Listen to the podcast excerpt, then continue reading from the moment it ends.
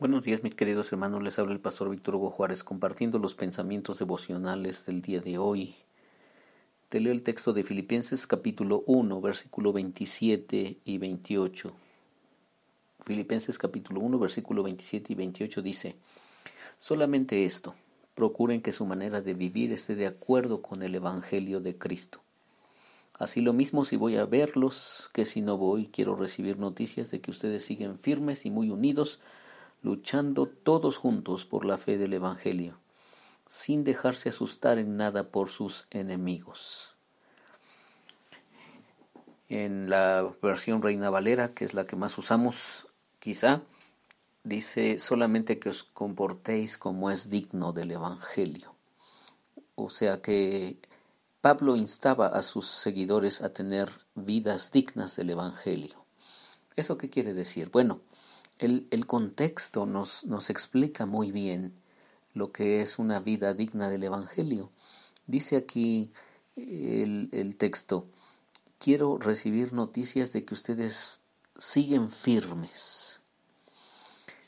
Y esta es una de las cosas que cuando hay persecución o cuando hay adversidad empiezan a faltar. Es decir, en vez de tener firmeza, los seguidores de Jesús pueden tener temor y podemos tener temor y sentirnos arredrados, sentirnos intimidados, sentirnos menos. Pero la, el deseo de Pablo respecto de los hermanos filipenses era que su vida fuera una vida digna del Evangelio en relación con la firmeza.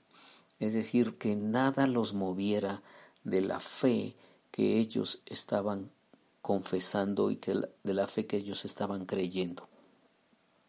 Justamente creo que eso tiene que ver con la firmeza, continuar con la fe, no dejar la fe, no abandonar la fe, estar bien plantados en la fe.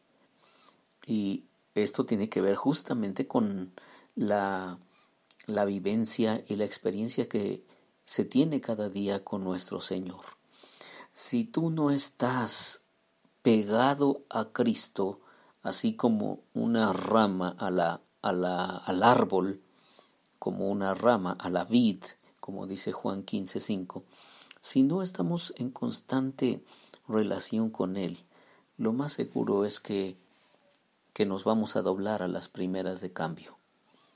Y lo más seguro es que cuando venga la, eh, la persecución o que vengan los ataques o que vengan la, la agresión por ser seguidores de Jesús o que venga el sufrimiento, porque todos le tenemos miedo al sufrimiento.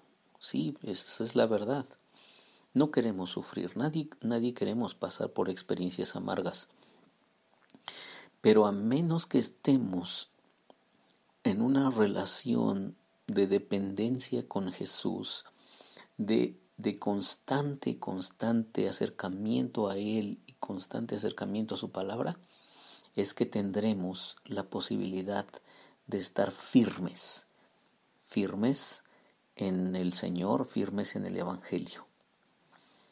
Otra forma de mostrar esta, esta vida digna del Evangelio, el, el apóstol Pablo lo menciona aquí, muy unidos muy unidos. Es que esto es importante, tener unidad, unidad con nuestros hermanos. Te lo he comentado en otros devocionales. Los seguidores de Jesús somos un pequeño núcleo en contra de todo un sistema. Mira, tan solo los datos, los datos recientes, me acaban de compartir estos datos. Hay 14 millones aproximadamente de cristianos evangélicos en este país. Unas personas dicen que quizá hay 20 millones. Vamos a, vamos a poner que somos 20 millones de cristianos. Pero, pero ¿sabes cuántos no cristianos hay en este país? Hay 106 millones. En total somos 126 millones, 130 millones quizá de mexicanos.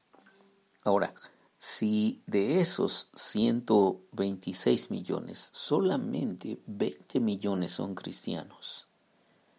Wow, eso deja, eso nos deja pues en mucha desventaja. Entonces, necesitamos a nuestros hermanos, necesitamos con quienes compartir nuestra fe y nuestra, nuestras convicciones de seguir a Jesús porque el sistema que nos rodea es un sistema anticristiano, es un sistema antidios y que en muchas formas va a procurar agredir, marginar, discriminar a los hijos de Dios. Y una vez más, esto no es nuevo, esto le pasó a nuestro Señor Jesús. Era un hombre contra todo el sistema religioso de su tiempo. Uno contra todos. Pero ese uno tenía a Dios con él. Así lo dijo Dios, este es mi Hijo amado, en quien yo me complazco. Óiganlo. Ese fue el pronunciamiento de, de Dios, del Padre Celestial sobre Jesús. Por lo tanto, aunque él estaba en contra de todo el sistema religioso, él tenía el aval y el soporte de su Padre Celestial para enfrentar la adversidad. Pero eso no quiso decir que él lo hizo solo, sino que él juntó una comunidad, sus, sus doce apóstoles, sus doce discípulos, sus doce amigos que estaban constantemente con él, para compartir una visión, la visión del reino de Dios, para compartir esta visión de que Dios venía a esta tierra a ser el rey y a cambiar la historia. Y tanto fue lo que les inyectó es, eh, de visión en su corazón, que ellos lo creyeron. Ellos confesaron ser ciudadanos de ese nuevo reino, seguidores y proclamadores de ese nuevo reino. Eh, y por supuesto que se necesita unirnos a otros, a otros hermanos, a otras personas, que también tengamos la misma fe, la misma convicción de, de que Jesús es nuestro Señor y que lo vamos a seguir donde sea. Pero se necesita unidad. Entonces esto, esto también nos hace estar o vernos como personas dignas del Evangelio. La otra cosa que dice acá es que luchando juntos por la fe del Evangelio, luchando juntos por la fe del Evangelio. Entonces, tenemos que una vida digna del Evangelio tiene que ver con esta lucha constante. Ya te decía hace un momento, el sistema, el sistema está en contra de Dios. Los que no son hijos de Dios se se erigen como dueños del mundo y del sistema. Por lo tanto, los que somos hijos de Dios, pues en teoría tenemos todas las de perder, porque somos minoría. Pero, pero con Dios eso no cuenta. Las minorías, las minorías con Dios son mayoría. Somos mayoría. Así que tenemos que seguir luchando por el Evangelio, por la fe del Evangelio. Dios nos encomendó una buena noticia, nos dio una grande noticia que compartir, una noticia de esperanza y de fe y de, eh, de victoria sobre el dolor y sobre la adversidad.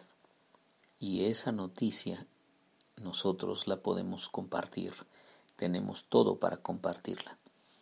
Entonces, una, una vida digna del Evangelio tiene que ver con estar unidos, estar firmes y estar luchando por extender el Evangelio del reino de Dios.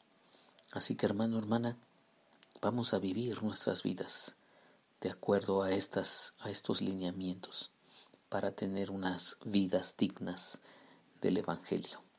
¿Oras conmigo?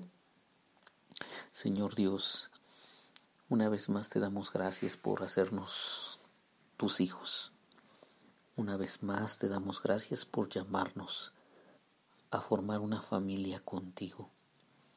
Una vez más te damos gracias por bendecirnos y cuidarnos, pero también por llamarnos a vivir dignamente la fe que has puesto en nosotros.